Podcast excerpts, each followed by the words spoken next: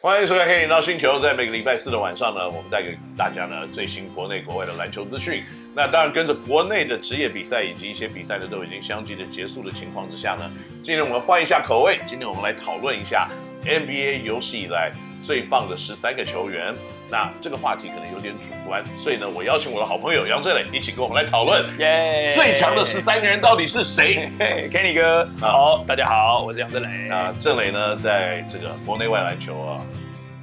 都有非常多的这个了解以及理解，他的见解，我相信今天我们可以有很多不同的讨论。好，所以呢，我先抛砖引玉一下好了，因为我觉得这个话题还蛮主观的，嗯，是因为呢，没我错觉得有很多很多的问题会产生，就是说，像我五十年、五十六年次，我是这个五年级生，郑磊你是六年级生， ，OK，我们看的篮球就有点可能不太一样。嗯，他可能在看 Michael Jordan 的时候，我在看 Dr. J。啊，对，没错，没那错。所以呢，他可能没有看过 Isaiah Thomas 有多厉害，嗯可是他可以绝对跟我讲说 Steph Curry 很强。没错，所以呢，我今天呢要有不同的观点跟大家一起来分享。我的十三个人，嗯，我先讲是用什么方式。好，我的十三个人是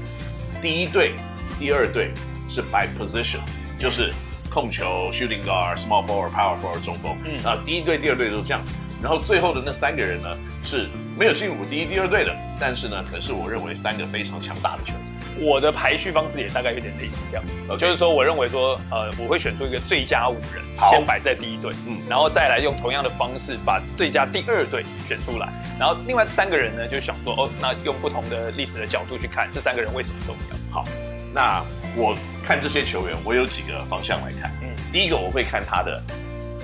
成绩能力嗯，OK。第二个呢，对篮球的历史贡献。嗯嗯第三呢，我会看他的耐打度，嗯，因为我觉得耐打度很重要。一个球员可能只能打十个球季，可是十个球季非常的可这个浓缩，但是打不久。可是有的球员可以在二十个球季里面都很厉害，嗯，嗯所以这个应该要加分。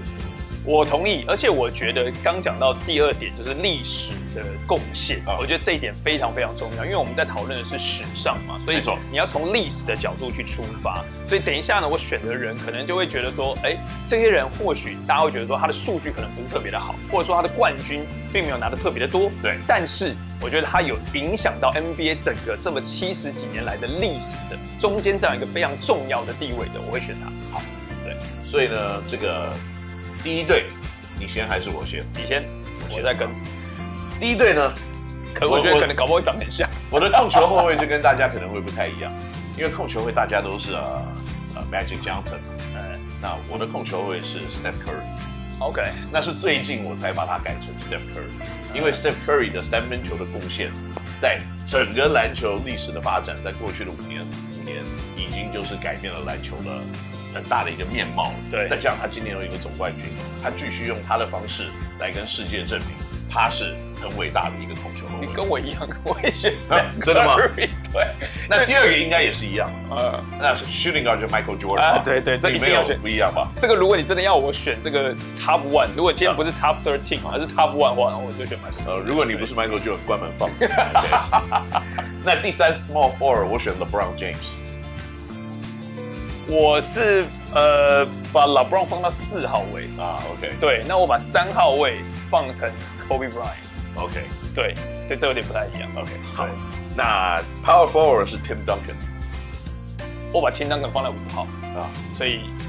啊所以你没有 Kobe 啊？ ，Tim Duncan 怎么会比 Kareem Abdul-Jabbar 厉害？呃，没有比啊啊不是叫不厉害，但是啊我是觉得说，以他在近几年来所奠定的那个在篮下禁区的地位，而且我这个这个 first team 我有点定位在说现今的篮球，嗯我会把它说是现今的篮球。我觉得 LeBron 打到四号位，Tim Duncan 打到五号位，这个组合无懈可击。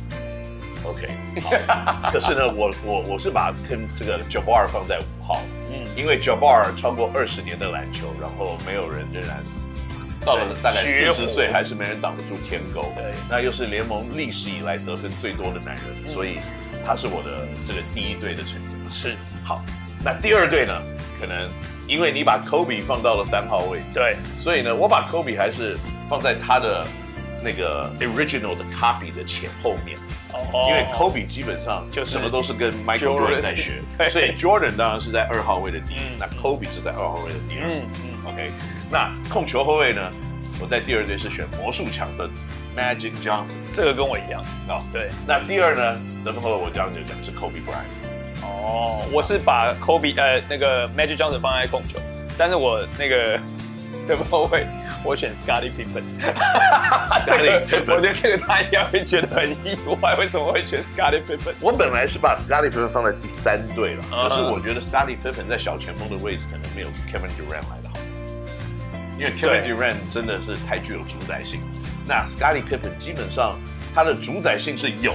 因为还记不记得在九五年就是火箭队拿冠军那两年嗯， ，Scottie Pippen 是独当一面，结果但公牛九打四得不怎九么样。啊，他们也进了东区的 semi final 嘛，对对对，那他的表现是 OK 的，可是就说，当然他的独当一面的影响力没有我。印象比较深刻的是那个 Bill Jackson 给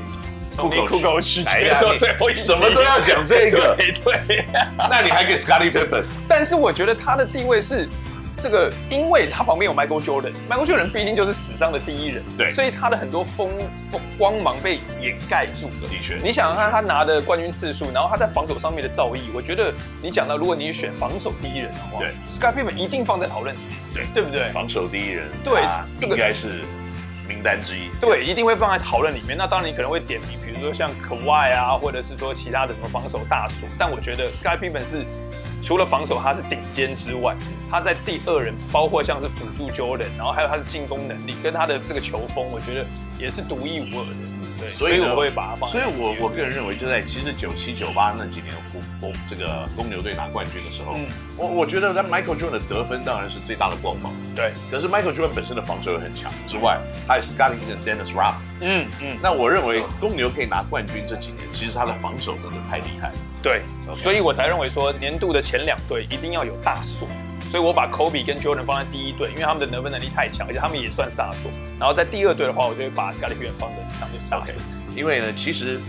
我把 LeBron 放在小前锋的 Tim 打四号呢，其实很大的一块是因为 LeBron 他有很好的一个组织能力，然后 Curry 又是全世界可能最会投三分的男人，嗯所以这些东西我觉得也是一些化学作用。嗯，